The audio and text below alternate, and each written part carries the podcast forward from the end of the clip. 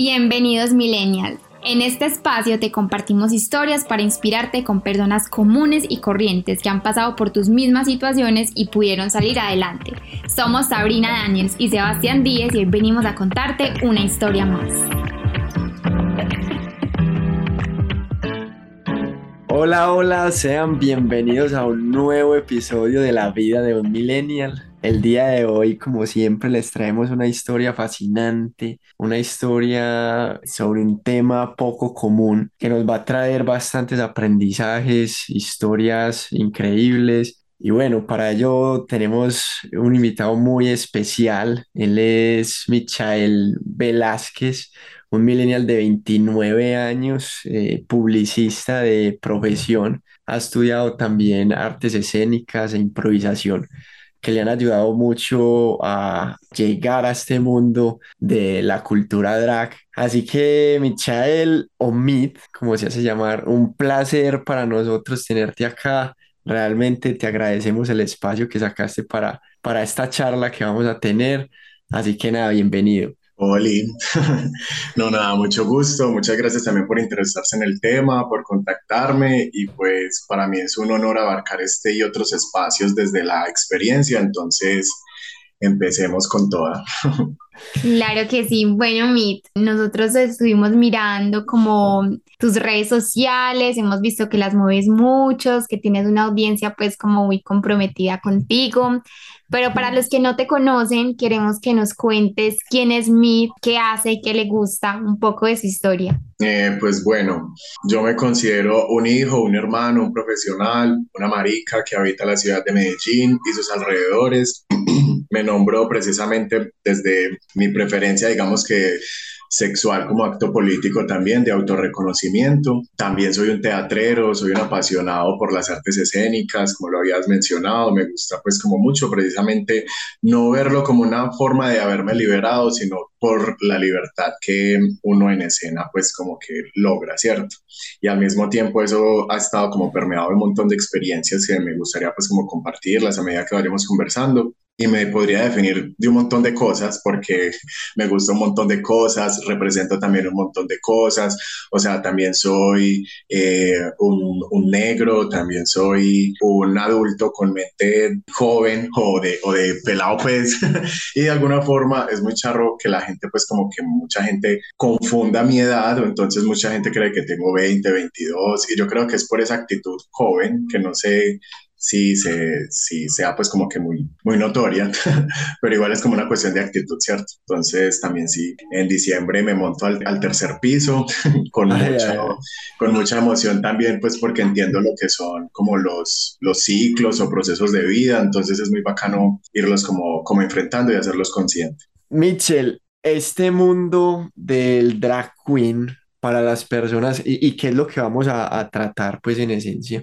Inicialmente nos gustaría también que nos dieras como un contexto de lo que es, porque puede que haya muchos escuchas que vos les digas drag queen, pero como que no han escuchado eh, ese término, no saben bien qué es o creen saber qué es, entonces sería chévere que nos hicieras también una introducción de qué es esta cultura drag. Claro, eh, bueno, principalmente sería bueno como hablar desde los inicios, ¿cierto?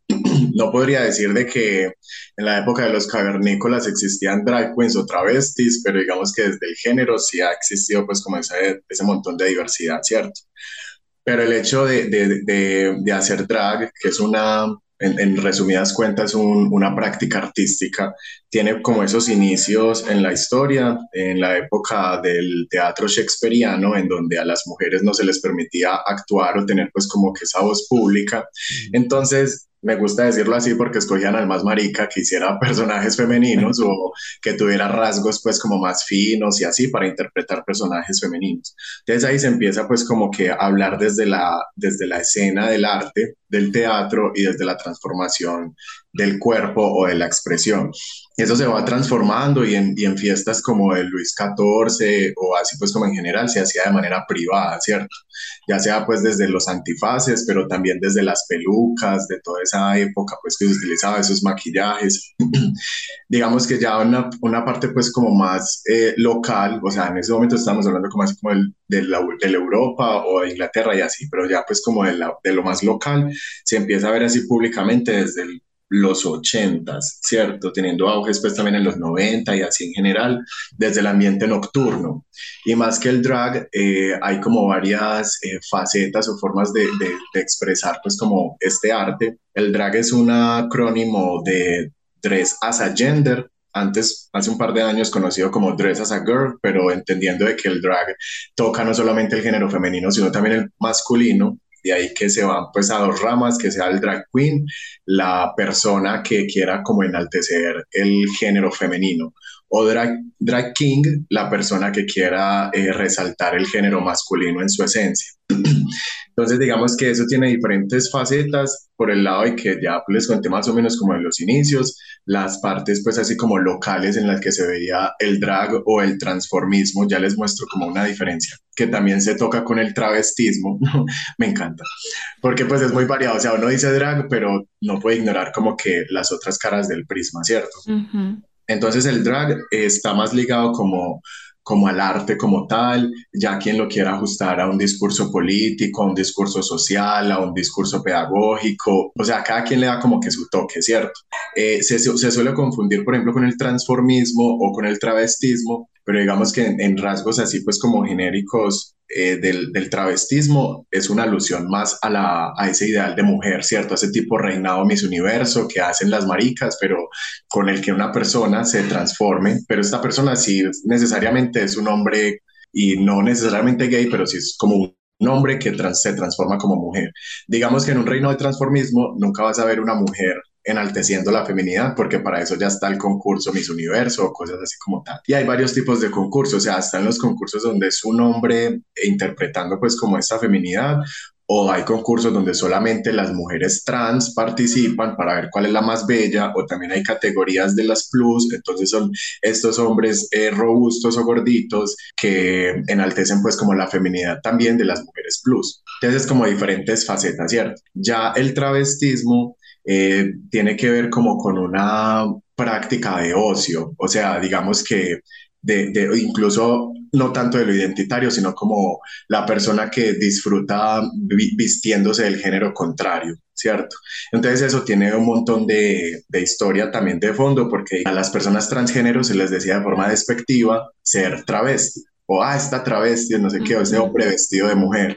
Pero entonces de ahí también es que se agarra ese, esa, esa resignificación de la palabra travesti, que para algunas personas trans puede ser un poco ofensiva, que algunos hombres gays la, la apropiemos pues como esa transformación, pero es también hacerle esa oda a que las palabras también se transforman.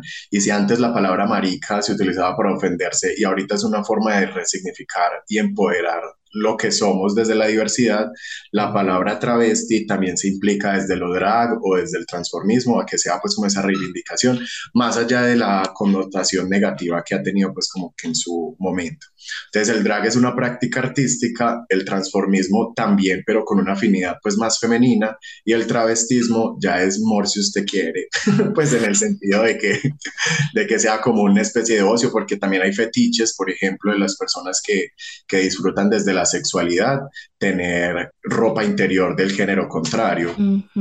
Entonces, eso genera también un montón de confusión, porque, por ejemplo, cuando le creé las redes sociales a mi drag queen, la gente me confundía como una, con una mujer trans, entonces estaban desde los piropos, desde el acoso cibernético, hasta que yo abría una foto y yo pensando que era un buenos días de violín, mentiras, era un chingo.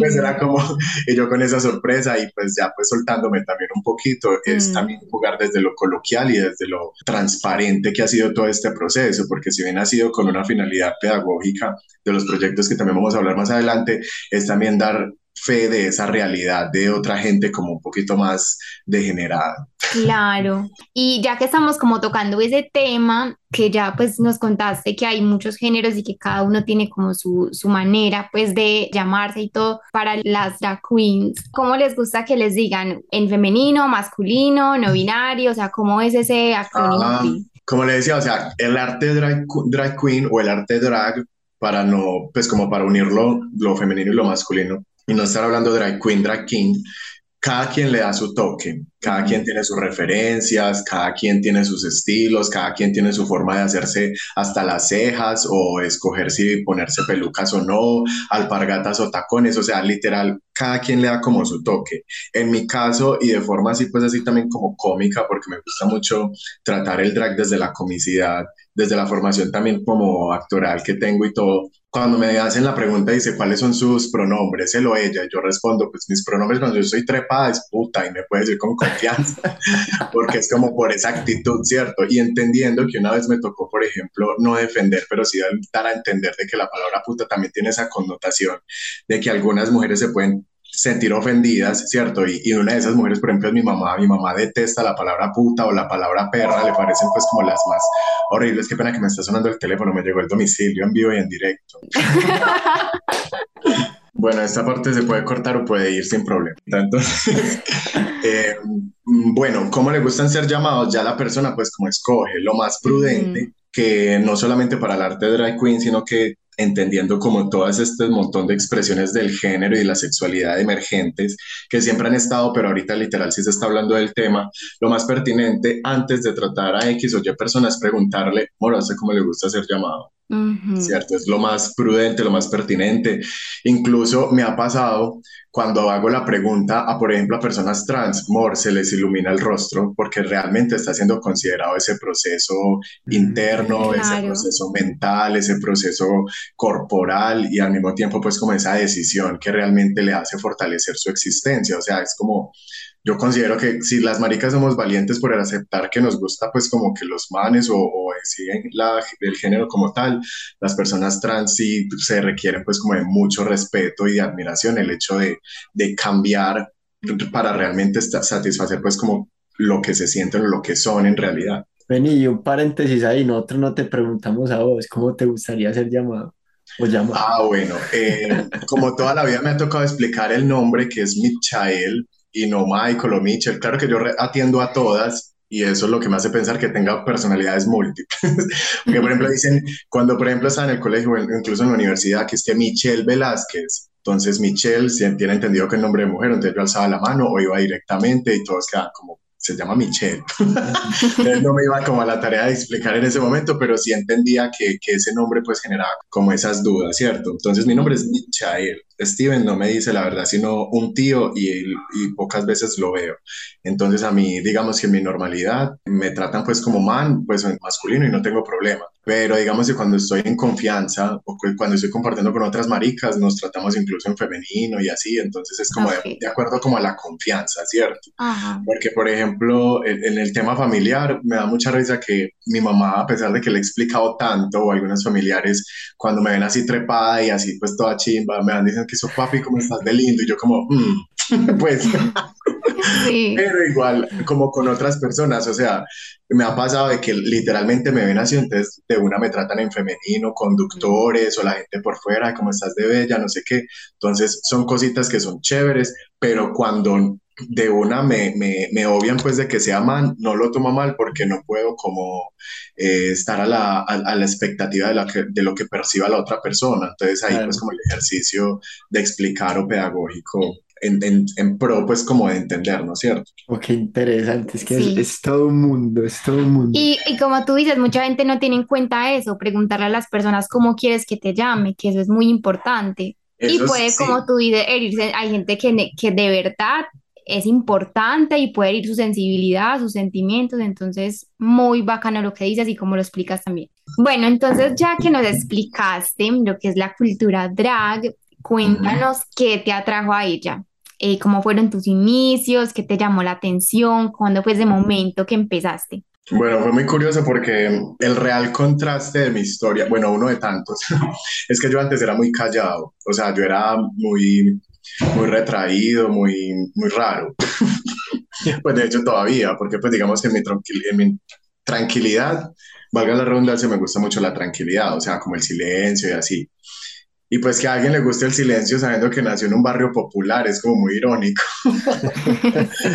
Entonces, digamos que fue algo que me tocó como, como que mediar durante todo, todo ese tiempo, pero cuando se me dio la oportunidad de entrar en la universidad, a uno literalmente, pues uno toca en la universidad y como que se le expande la, la mente de un montón pues como de cosas, sobre todo porque puedo recordar que el profesor de educación física del colegio no era un profesor de educación física de esos gordos que no hacen nada, sino que literal era un man muy atlético, que era filósofo y tenía una formación lo más de chimba, entonces me lo encuentro en la universidad, pues donde yo estudiaba en la Luis Amigo y me encuentro que daba clases allá, pues, pero más serias. Entonces me encantó como ese contraste tan, tan, tan interesante y el medio, pues digamos que uno de los consejos que lo puse como mucho en práctica y es que yo no pasara por la universidad, sino que la universidad pasara por mí, o sea, que yo incluso dejara algo en la universidad que quedara así como para la historia. Entonces yo quedé como que, wow, o sea, eso es posible, o sea, si uno, si uno quiere, ¿cierto? Si no, pues normal, uno se gradúa y para de contar. Pero entonces me empecé a interesar por un montón como de grupos, cositas así como investigativas o así, entonces llegué pues a hacer trabajos grupos normal. Y luego, mm, en ese tiempo, tipo 2009, fue que salió esta serie Glee. No sé si pues como la conocí, un grupo pues como claro, sí, sí. pasado después del colegio. Entonces, obviamente como que sentí muy afín, las historias me gustaron muchísimo y me dio pues como ese estado de reflexión de, explorar mi voz. O sea, como juntar todas esas cositas y al mismo tiempo en la misma, prácticamente la misma vida me está dando la, la oportunidad pues como de, de hablar, ¿cierto? De alzar la voz. Entonces lo tomé por ese lado, me metí al coro, estuve un año y ocho meses, luego estuve en el teatro y prácticamente tenía que escoger como en el teatro o el coro y en el teatro pues uno también podía cantar, entonces digamos que era como más amplio la, la, propuesta. Entonces ahí como todo ese interés de, de, la performatividad, de entender pues como no solamente la actuación, porque cuando uno le dice es que yo soy actor, de una le pregunta como que, ay, ¿en qué novela saliste? ¿En qué película? Y uno es como que pues eso no es lo único que uno hace. Entonces, pues está que el teatro corporativo, está la improvisación teatral, está el clown, está un montón pues como de, de, expresiones que uno dice como que pues me encantó esta parte y al mismo tiempo me ayudó pues a manera profesional de soltarme un montón. Entonces, pasar de ser como una persona callada, retraída a pues como el contraste de ser extrovertido y demás.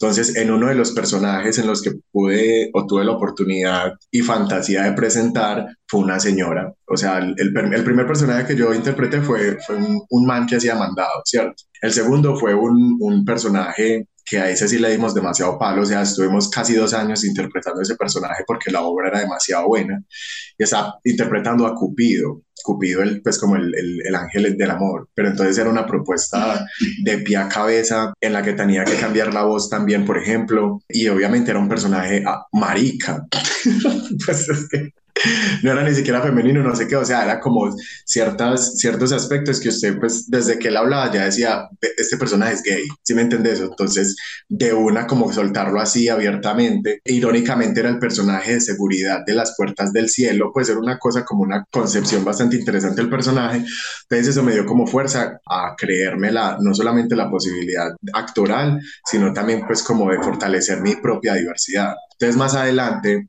hice otros personajes, otro tipo pues como de talleres, que el clown, que no sé qué, y tuve la oportunidad de presentar un personaje que era una señora, o sea, esta vez no se trataba ni, un, o sea, ni, ni una drag queen, en ese tiempo no estaba muy relacionado con el tema drag, pero digamos que estaba haciendo drag antes de saber que hacía drag, bien por el personaje de Cupido o con este personaje que era una señora que sufría maltrato intrafamiliar, entonces obviamente la historia era una tragicomedia, pero si uno se percataba o se ponía en la posición de observar el personaje de la señora, literal vos no veías a un man disfrazado o un man con peluca, sino que veías a una señora. Entonces ahí el poder de la actuación.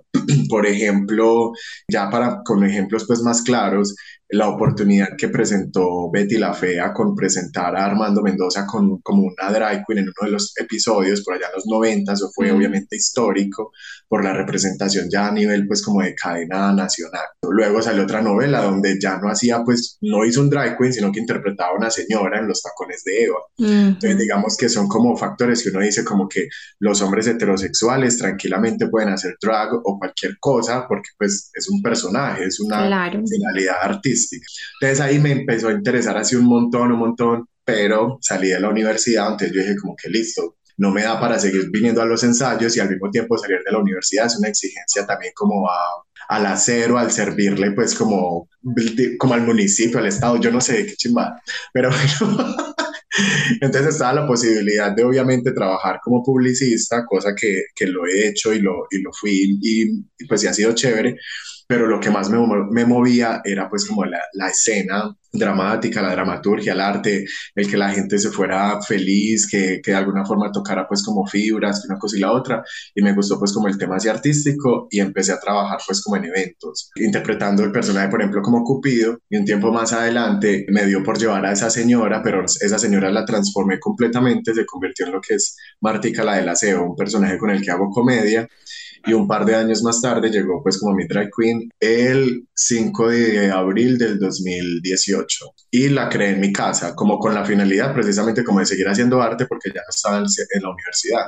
Entonces lo creé como de pieza a cabeza desde la recursividad del asunto y tuve la fortuna de publicar una, foto en un grupo de, fans de RuPaul Drag Race en México y un grupo cerrado de manes o amigos pues entre ellos tenían un tipo concurso, retos que se asignaban semanalmente y me invitaron a ser parte porque estaban buscando como primerizas en el drag y pues yo no llevaba sino esa foto que había publicado y ya obviamente había quedado horrible, pues yo no me sabía hacer las cejas, no sabía que de, que de difuminar, absolutamente nada de eso. Entonces me dio la posibilidad de, de, retarme también así porque asignaban retos como que listo, la próxima categoría es drag embarazada o drag ejecutiva, que yo no sé qué, pero con cosas que usted tuviera en la casa, pues no se pongan a gastar plata. Y al mismo tiempo no era algo como que si uno ganaba le, le mandaban a uno pesos mexicanos, pues no, era como, como parche. Entonces el hacerlo por, por la diversión es uno de los factores más grandes al, al punto pues de hacer drag. O sea, si usted, no, si usted no lo disfruta, no lo haga. pues porque es que... Digamos, Pero eso es en todo. Exacto, pues porque es que digamos que si uno está harto y va pues como a expresar esa hartera en medio de una fantasía de pie a cabeza, de una peluca, un maquillaje, pues no. Sí, no, no, funciona. Y no se la creen los que lo están viendo tampoco. Exactamente. Entonces digamos que todo ha, sido, todo ha sido pues como una transformación desde la parte actoral, desde los talleres, desde la improvisación, desde crear algunos personajes y dar finalmente como con mi drag queen que ha reunido, ha sido como una, una cosa muy 360 que me permite pues como presentar eh, eventos, me permite ser moderadora, me, me, permite hacer performances, me permite hacer teatro, me permite cantar, me permite ser vocera de la población LGBTI, también me permite eh, estar en unos espacios que uno dice como que wow, y no solamente por entes gubernamentales y así, sino también en la calle, que es tan habitable también. Y digamos que en el, en el tiempo de la pandemia, en el 2020, que organizamos una, una, salida el primero de mayo para precisamente dignificar el arte drag como un trabajo, o sea, era el día del trabajo. Y estábamos en el marco este de, del paro nacional y entonces llegamos a la marcha por allá por este hospital infantil que queda como pasando San Pedro. Llegamos ahí y ahí para allá nos caminamos toda la, toda la ciudad de Medellín. Y hablo nos caminamos porque estuve con Juan Camilo Hoyos Draxenti, Tasha West, Amalia Charming, las tres son drag queens, dos de ellas, pues las dos últimas son hijas mías, y también fuimos a marchar con una compañera que vivía acá en el apartamento que se llama Sahira, y ella pues sí es una chica trans. Entonces llegamos y prácticamente era como si hubieran llegado los Avengers, marica, la gente era como, pues como que eso, reinas, los aplausos más impresionantes, tanto así que apenas, apenas nos bajamos del taxi, o sea, la, la, la, cordialidad de la gente fue tan abrumadora que desde los balcones solamente nos gritaban horrible. Un man nos ofreció tomar Vive 100, o sea, paró un man de los carritos, nos invitó a Vive 100 a todas y listo, empezamos a marchar y por ejemplo, tanto así que, por ejemplo, me invitaron a Teleantioquia a hablar sobre esa experiencia, como ser vocera de la diversidad, ¿cierto? Y estuve ahí sentada en el mismo mueble con una representante de los indígenas con una representante afro conectada desde el Urabá y yo pues estaba ahí como en la representación de la diversidad y de la, la disidencia pues en el, en el marco del paro nacional. Entonces, como te digo, son unos espacios, unos escenarios que se han abierto precisamente por la misma consistencia o, o, el hecho de haber caído en cuenta de que si esto se puede hacer por disfrute, por parchar, por salir y verse chimba, también puede ser para algo muy significativo para la mm. población. ¿Cuál fue el clic que te hizo crear a mí? O sea, ese, ese día que nos contaste, ¿ya lo venías craneando? Anteriormente, ¿qué era lo que te taladraba por dentro? Como yo quiero, yo quiero crear un personaje así. Y finalmente, ¿qué fue el clic que, que, te dijo, no me voy a sentar a, a cranearme este personaje y, y salió? Bueno, es que es muy curioso porque en todo este tema actoral, listo, uno crea personajes y es muy bacano cuando es, por ejemplo, eh, basados en, en, otros personajes o cuando uno le dan un libreto y dicen de una vez como las expresiones que tiene el personaje y así. Entonces era como estar limitado a un montón de referencias. Mm. Entonces digamos que en este sentido quise crear como algo propio. Si ya bien había creado Martica la del aseo, Martica la del aseo era esa representación de lo feo pero lo gracioso. O sea, la gente me decía como que es que, puto, usted es muy fea. y yo como que, y yo, pero que, pues esta es mi cara, entonces respondía como cualquier cosa, ta, ta, ta. Entonces, Martica la de la se hubiera visto más como un personaje de la comicidad, del folclore colombiano, de ser paisa, de ser también como afro, o sea, como esas, de, de eso más cómico, charro. Pero entonces mi drag queen era como una transformación, pues precisamente como un poquito más, más ardua, porque es que tema toca muchos temas, es no solamente estar como en el ojo público siempre, sino representar la diversidad y también pues drag queen es de reina, entonces de alguna forma la gente la trata uno como si no fuera una reina, una diosa, un montón de cosas y es como esa dedicación, o sea, digamos que, o sea, era muy demandante hacer a mi drag queen pero digamos que se justificaba porque de alguna forma se veía mejor. O sea, el contraste de Martica la Aseo y Mitra Queen es que Martica la Aseo era como el chavo del 8 con el mismo vestuario. En mm. cambio, Mitra Queen me implicaba como que no solamente hacer desde la recursividad, sino también lo que iba pues como recogiendo lo invertía y ahorita pues el mismo drag me permite vestirme para otras ocasiones y así. Qué bacano. Yo tengo una pregunta. ¿En, en qué se diferencia Michael de Meet Drag Queen? Hay, hay un poquito de, de, de, ambos, en ambos, pero digamos que lo que más nos diferencia es que cuando estoy así en mi tranquilidad, pues soy más, no diría que antisocial, porque obviamente eso suena como masacres, pero pues como más, más retraído, más, más, introvertido, ¿cierto? Mm. Pero a menos de que ya agarre pues como confianza como tal. En cambio, mi drag queen es un estalle de principio a fin. O sea, es una, es una energía pues más grande, más demandante, pero que disfruto, o sea, no es que me, no es que me esté quejando, sino que de hecho pues es muy bonito. Y cada vez que me hacen esa pregunta es un poquito compleja, precisamente porque describir, describir a mi drag queen es como pues Mor, si la quiere conocer, véala en escena propiamente. No solamente por las cosas que expreso, sino cómo me muevo cuando estoy en drag, digamos que es, es distinto a mi expresión corporal normal, ¿cierto? Entonces cambia desde la postura, cambia desde los tacones, cambia desde que ya soy consciente de tener peluca o unos cabellos para mover la cabeza de unas formas, eh, para hacer también expresiones distintas. Entonces digamos que es una cuestión de, de actitud lo más marcado pero al mismo tiempo es una actitud que termina siendo muy propia, porque yo considero que el arte drag es muy íntimo por el hecho de que uno está exponiendo su cuerpo, su mente, sus ideas, su expresión todo el tiempo. Entonces uno termina siendo como uno, pero al mil, millón por ciento energéticamente posible. Y al mismo tiempo como está ligado pues como a distintos discursos, entonces eso es algo que no está en, en, en Michael, ¿cierto? Michael es como el, no la herramienta, o sea, es mi cuerpo, es mi herramienta. Y cuando tomas la decisión de estar en, en este mundo drag y crear ese personaje, ¿cuál fue la reacción de tus personas allegadas, de tu familia, de, tu, de tus amigos, eh, de tu pareja, si la tenías en ese momento? ¿Cómo fue ese impacto o, o, o esa, o esa decisión o ese nuevo personaje en, en tu círculo social? Digamos que la que más importaba, pues obviamente era la, la de mi mamá. Pero entonces cuando se lo expresé, ella lo entendió como mi hijo está loco, pero es por, por el sentido de que como me había acompañado pues a otras presentaciones y los personajes también eran como tan estallados o estaba relacionado ya pues como con todo este tema artístico, entonces lo que hizo fue ligarlo a, a, la, escena, ¿cierto? Por ese lado chévere, porque de hecho prácticamente mi, mi, fan número uno de las número uno es mi mamá, ya ha ido a muchas presentaciones mías, eh, fue a mi primer reinado drag, pues ella me vio triunfar, me ha visto crecer, pues me parió, no me va a acompañar.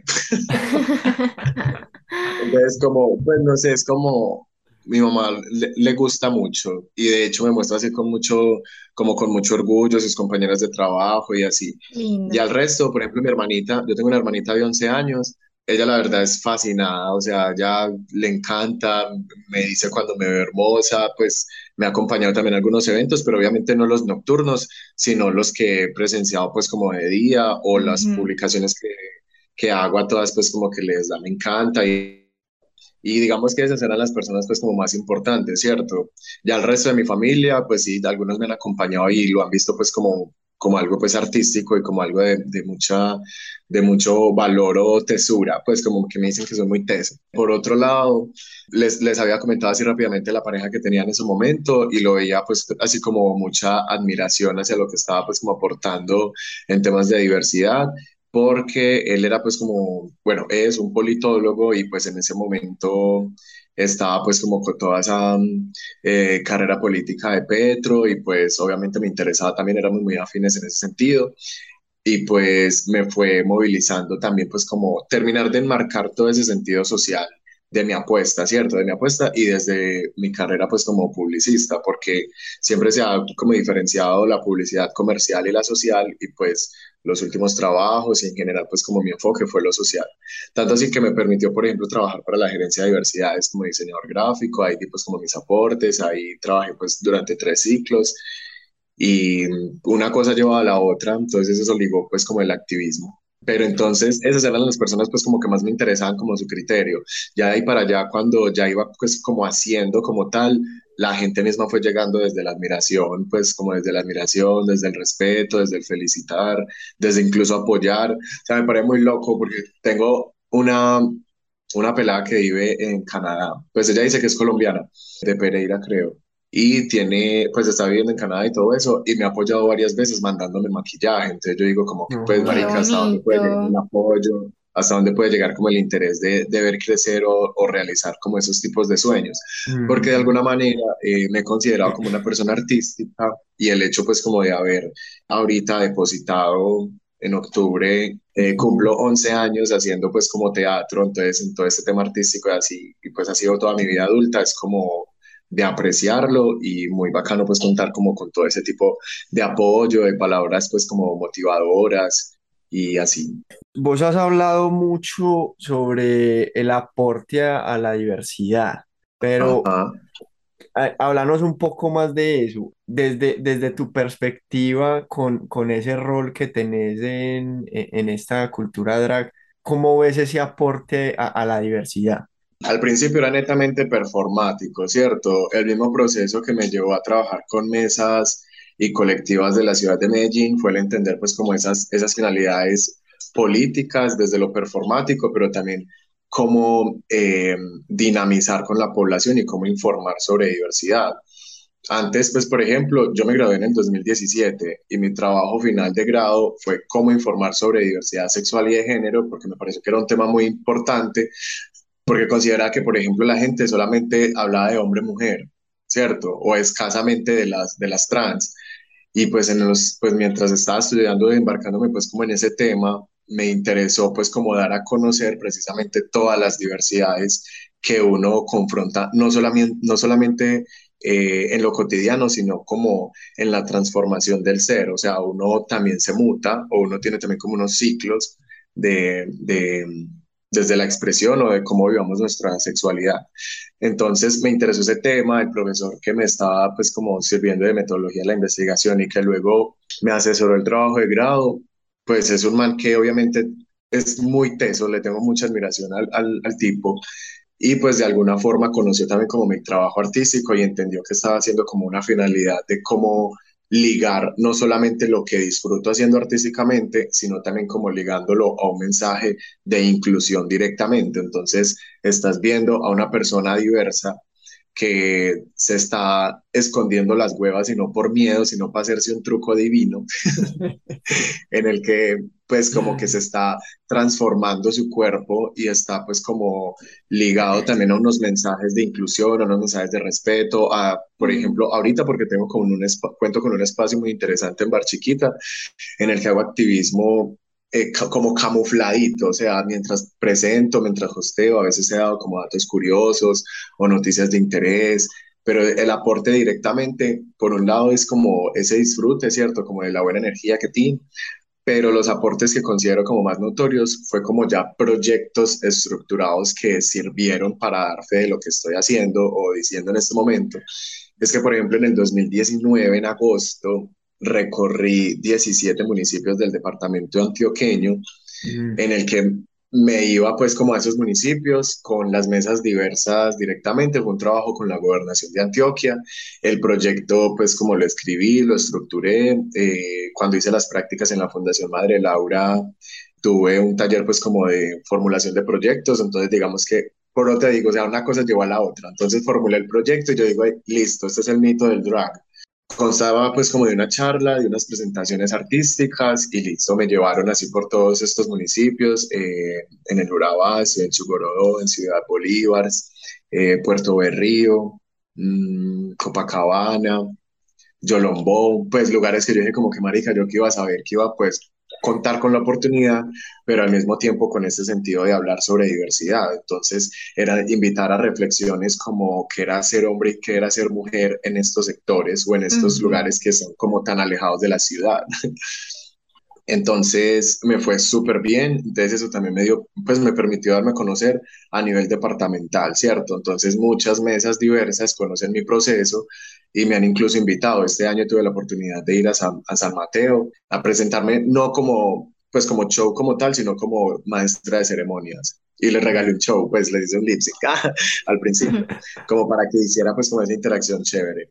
Pero como te digo, o sea, son espacios que yo digo, genial, porque pues por ejemplo, hay mucha gente que lee como, como esa finalidad de la televisión y obviamente me encantaría tener como una especie de, de, programa o algo así para ampliar precisamente esos temas de interés, pero digamos que de alguna forma lo he hecho, o sea, durante la pandemia creé pues como una serie de vivos, me permitieron dar un proyecto que de hecho está publicado en el, en el Teatro Lido, eh, que causó pues como cierto eco al punto en que el canal RCN se interesó en hacerme una nota y salió pues en un domingo así como en el horario de, de noticias de mediodía en la parte de entretenimiento una nota de un minuto donde explicaba pues de qué constaba el proyecto, que era la Semana de la Visibilidad Diversa, en la que entrevisté a diferentes personas de la ciudad de Medellín y empaté con unas drags o con un proceso drag en Bogotá que se llama Oh My Drag, y también con, con el que en el colectivo que en el momento se llamaba New Queers on the Block y que ahorita es conocido como House of Candela.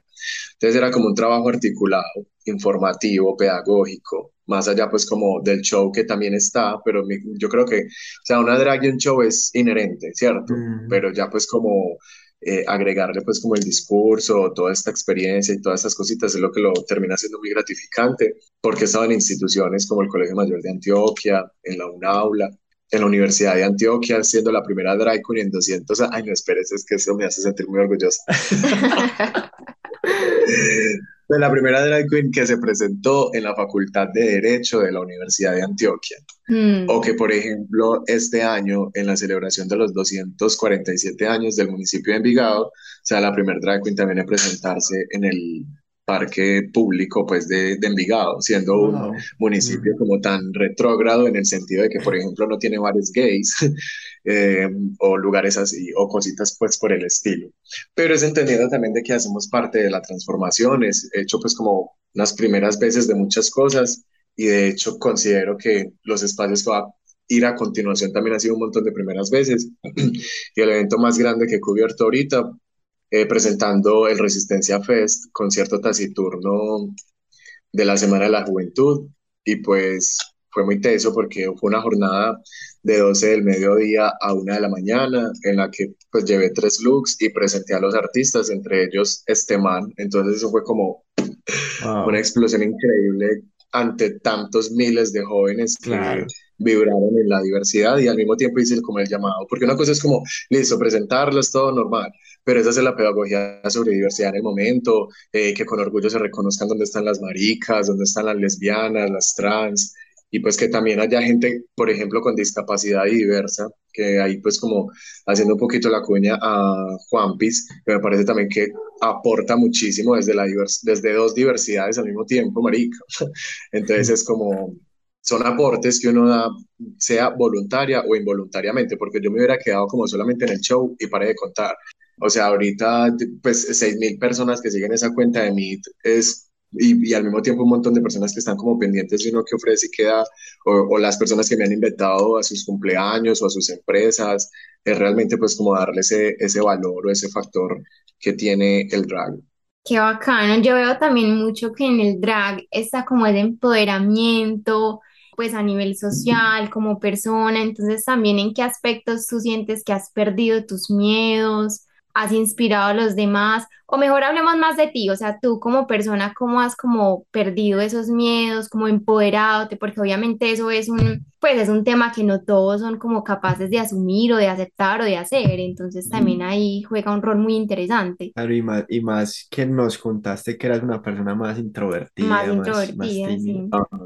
No, es muy teso porque es que los primeros miedos yo creo que los enfrenté a una edad pues muy temprana, o sea, los primeros nueve años de mi vida fueron en el popular número uno y obviamente fue en la década de los 90 donde pues los, los, los grupos armados se daban pues como bala en pleno luz del día, entonces fue como un poquito teso estar como rodeado de balas o con agujeros de bala en la, en la entrada de la casa.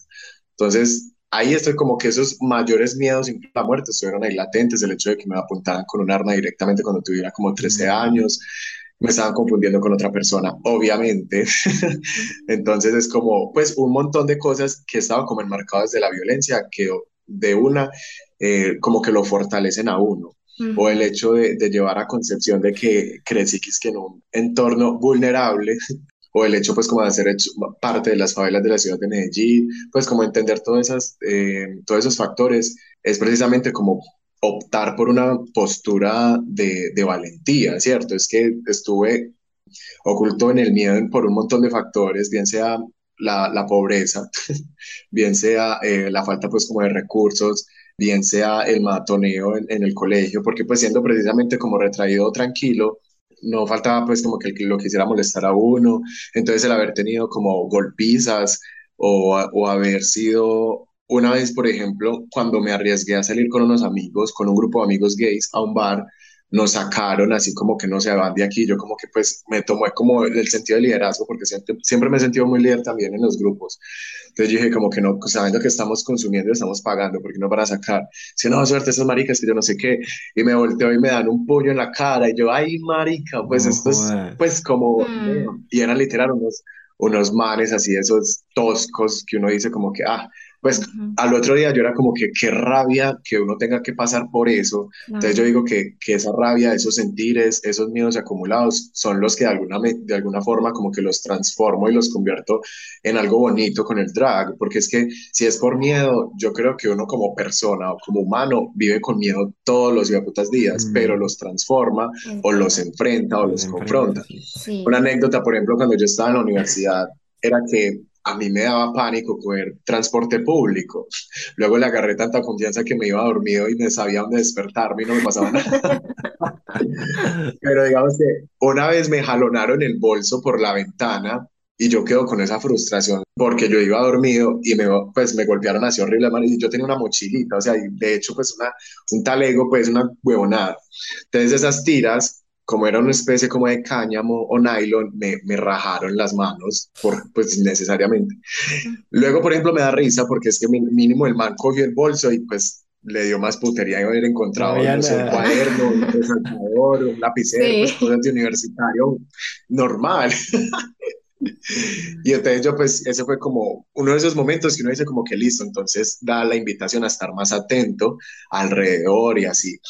O una vez, por ejemplo, caminando en la calle, que hizo, pues que lo tomo también como aprendizaje, por estadio se me acercan dos manes hacia el lado y una nena de frente. Y yo dije como que, ay, no. Aquí fue. Eran hinchas del, hinchas del Nacional. Es que, bueno, el celular. Y yo como que, pues no, yo no tengo. Y de hecho sí, yo lo tenía, pero acá en el hombro. ¿Por qué? No sé, yo soy muy raro. a lo bien, es que en el hombro. Entonces me mandaron las manos a los bolsillos y yo lo que hice fue agacharme por el pánico y entregarles el celular porque no quería que me robaran la plata porque en ese momento iba a una cita odontológica. Entonces, son cositas que realmente me marcaron. Entonces, en ese momento aprendí de que si voy a caminar por la calle, por una parte muy sola, voy a hacer mala cara o voy a tener un arma blanca. Pues, pero en el sentido de no una navaja o algo así, sino que algo que parezca algo. Entonces, no sé, una sombrilla o una botella de vidrio, no sé, pues como cosa que no me ha tocado pues como enfrentar de, de ponerme a golpear a otra persona, mm. pero sí como confrontar o tener presente esos, esos miedos por lo que uno ha pasado. no sé, es muy raro. Con esa experiencia que nos contabas ahora de, tu carrera, yo que, yo que ya tenés una carrera muy sólida, pues eh, has participado en, en, muchos eventos, te reconocen, has logrado grandes cosas, por ejemplo, lo que contabas en la Universidad de Antioquia o en, o en, o en Envigado, y, y estás muy joven. Entonces, si vos ves para atrás ¿cómo te responderías? ¿Cómo has logrado llegar a ese punto? Pues, por ejemplo, personas que, que también están o, o, quieren meterse en el mundo drag, que digan, no, esta vaina es súper complicada o, o de, de, dónde me inspiro, cómo hago para lograr esas cosas. ¿Vos cómo desde, desde tu experiencia dirías que, que se puede lograr? Yo considero que los procesos empíricos también suelen ser como muy valiosos, pero no está de más cierta formación profesional, académica o algo que justifique como el hacer, ¿cierto? Entonces, yo creo que eso precisamente es lo que me ha llevado donde me ha llevado, porque no es lo mismo a que uno lo contrate, no sé, para un cumpleaños, a que un ente gubernamental le diga como que, bueno, ¿qué proyectos tiene? ¿Sí me entiendes? Es como unos contrastes muy grandes, pero es precisamente por esa consistencia. Digamos que mi proceso fue, empezar primero en redes sociales. Entonces, de alguna forma, publicaba algo de unas personas interesadas en México, entonces me conocían en México y en, Colombia. Me metí a un grupo de, de, de, teatro, bueno, una formación actoral en la casa de Crisanto, que pues literal era una formación en una escuela de comedia, y el proyecto final era llevar un número. Entonces allá yo estrené a mi drag queen en el escenario público y en un espacio, ¿cierto? Entonces eso ya como que me iban marcando a llevarla en ese sentido, pues como a las tablas. Pero al mismo tiempo la parte académica o social en el sentido de que ya me alié con mesas diversas, con colectivas pues LGBTI, el haber llegado a la gerencia de diversidades también, y así pues como articulando procesos, porque pues no, no se trata como de llevarlo para uno mismo, aunque al principio era así, o sea, yo empecé a hacer drag como para mí, a ver qué tal, cómo me veía, cómo lo experimentaba, pero ya luego como que las mismas oportunidades se fueron presentando. Y también muy importante aprender a decir que no.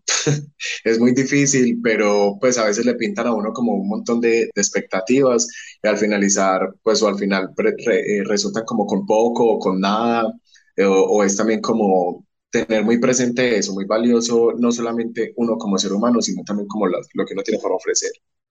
Volviendo como un poquito al tema anterior que hablábamos, pues que nos contaste el bullying y, esas cosas, ¿has sentido algún estigma, un rechazo por ser drag queen? O sea, obviamente como hay personas que te apoyan y te inspiran de ti, hay gente todavía muy cerrada de mente que no logra entender esos temas de la diversidad sexual y digamos que lo demuestran pues con el rechazo? Pues yo siempre lo he manejado con comicidad. Por ejemplo, cuando yo vivía en Aranjuez, hace dos años y medio más o menos, yo llevo haciendo drag cuatro años y un par de meses. Entonces esos dos primeros años fueron allá en Aranjuez. Y literal, pues yo, yo subía las escalas de mi casa para subir pues como a la calle y uno se encontraba con dos plazas. Entonces los manes, obviamente como que, ay, mami, que yo no sé qué, pues empezaban a chimbear y yo de una respondía, gracias, todo bien, la buena. Pues como cosas así que marcaban o contrastaban directamente para decirles o dejar en claro de que a mí no me iban a molestar. ¿Sí me entiendes? Entonces de una marcaba como que eso. Pero me han pasado un montón de historias, por ejemplo, o, o momentos una vez un, un man en un, en un InDriver pues pensó que se podía propasar conmigo, entonces me, me, pasó la mano como por la pierna, entonces yo de una se la quité, como que quién este, pues como marica. Hay, hay contrastes, hay un montón como de sucesos o momentos, por ejemplo, en esas visitas a los municipios, aparte de llegar como al espacio de presentar como la actividad, la charla y el performance, también aprovechábamos para ir al municipio, al municipio, al parque principal, pues a dar una vuelta, a conocer, a, a ver esa experiencia también de respuesta de las personas. No faltaba como el que, el que chiflaba, el que lo miraba uno con sorpresa, pero he tratado de que pues de amenizar como el, el, momento de que no sea como algo estresante, sino que si, si hay, por ejemplo, obreros que uno pasa pues al lado de una construcción o cualquier maricada y, y, le tiran a uno un piropo, yo he pasado como desde el agradecimiento, como que, ah, gracias, a decirle lo mismo o algo así, pues no sé, siempre como que he manejado la situación. Ya, por ejemplo, cuando presentamos el proyecto junto a Juan Camilo Hoyos Draxenti en el Colegio Mayor de Antioquia, de manera interna tuvimos como un llamado de atención porque habían ciertos docentes que decían que no teníamos ningún sustento para lo que estábamos haciendo. A mí me dio risa. Cuando uno tiene la razón, como que se relaja, porque obviamente les hablamos entonces al siguiente capítulo de Judith Butler, hablamos precisamente sobre la performatividad del género y también contamos con la presencia de Carolina, que es una experta pues como en anatomía o en sexualidad también, que nos dio una charla sobre la intersexualidad con presentación y con toda la explicación pues de, de estos órganos que se pueden compartir y vivir así. Entonces, digamos que el sustento de todo lo que uno hace, pues también hay bases teóricas, un montón, pero es que dígame, uno en ciertos espacios estratégicamente pues como que los nombra. No es lo mismo uno ser host en una discoteca a uno ser host en un auditorio o, o en el Pablo Tobón Uribe, pues como son como diferentes espacios y así, que de alguna manera este proceso me ha permitido o me ha puesto ahí, como me ha puesto en este momento con ustedes, amores, qué chimba. No, y la verdad es que nos encanta, o sea, nos encantan esos espacios porque también uno de los propósitos del proyecto es realmente inspirar a las personas, pues a través de historias que otros han vivido. Y seguramente mucha gente, pues y no solo hablemos de la sexualidad, sino que mucha gente le cuesta mucho ser quien realmente es, ya sea porque se siente juzgado por la familia, por los amigos, por el círculo, el colegio, la sociedad en general. Entonces, también como para ir finalizando este capítulo y dándole cierre, ¿qué le podrías como decir a esas personas que de pronto tienen miedo a mostrarse como realmente son por lo que piensen los demás? No, que se tomen el tiempo pero pues que no apresuren nada, ¿sí me entendés? O sea, hay que estar como muy, muy conscientes de que las emociones pueden ser como muy, muy intensas o al mismo tiempo pueden ser manejables, ¿cierto? Hay de algo pues que se habla como de la inteligencia emocional. Entonces es como no, apresurar, los procesos, tomarse el tiempo, también tenerse fe, también referenciarse, también romper el hielo, preguntar, asesorarse en lo posible, ya que si, si tiene pues como la suficiente gallardía de hacerlo solo, también es posible pero no está de más contar porque pues somos personas sociales después de todo y entendiendo pues como que eso es también creérsela y de alguna forma tomándose el tiempo y la valentía de, de, expresarlo. O sea, es que no hay que, no hay que afanar ningún proceso para que sea pues como natural y real. Porque pues no hay nada más complejo, por ejemplo, la naturaleza, el proceso de una semilla, el proceso de una mariposa, que se vuelve gusano, oruga, todas esas huevonadas. es también llevarlo como a conciencia o a pensamientos propios, ¿cierto? Y, y ponerlos, digamos que en, en, en, ejemplos con proyectos, con tareas que nos asignemos, con metas que nos propongamos, verlo como un proceso de transformación. Y ya si lo quiere ver como desde la espiritualidad o algo así, porque gracias a Dios no hemos hablado de Dios en todo este proceso. no mentiras. pues no hemos como que marcado algo así como que qué creer las personas obligatoriamente, pues, mores, créanse en ustedes mismos, que es finalmente el cuerpo y la persona que más cerca tienen. Yo quería finalizar con una pregunta y es, ¿cuáles son los retos que tuviste en todo este proceso y cómo lo lograste superar? Pues tuve varios, principalmente en temas de territorialidad de otras drag queens o de llegar a, algunos espacios donde me di cuenta que no se, no se presentaban drag queens, sino que se presentaban transformistas. Y, y hay ciertas riñas internas, hay ciertas huevonadas que se inventa la gente, entonces es como, no sé, pero principalmente la primer eh, traba que se me presentó fue cuando gané la primera corona como drag queen de, de, un concurso ahí, que para de usted pues un concurso de discoteca, o sea, no fuera como una cosa así pues como más grande, no sé, internacional, como para que se hubieran ofendido tanto. Esperaban que ganara otra persona y pues yo lo sorprendí con, con mi charrada y pues me fue lo más de bien, pero entonces eso generó como un montón de, de peleas internas, de suposiciones, que ahorita inclusive cierta drag me va preguntando que es que, Mid, ¿tú qué pensabas cuando nosotras te odiábamos? Y yo como, puta tan osada, o sea, yo toda tranquila, de hecho, durante ese tiempo y ahorita, como para que incluso me ponga a reflexionar sobre eso. Obviamente a mí me molestaba, pero entendía de que pues esta nueva que esta, de dónde salió, esta quién es. Entonces al entender ese bache, yo dije como que listo, pues voy a armar mi propio camino, me metí por la pedagogía, por el teatro y fui haciendo teatro sola, pues convocando, me siento muy orgullosa porque por ejemplo la vez que presenté una obra que se llamó El mito de las brujas, lo presenté en el Teatro Casa Clown. Obviamente no es un, no es un teatro de, de 180 personas, pero sí las cuarenta y pico que fueron llenaron el, la sala y pues fue como una, uno de esos metas o esos logros que son chéveres como de pronunciar. Y pues me fui armando como mi propio camino. O sea, para el caminante no hay caminos, ese camino al andar.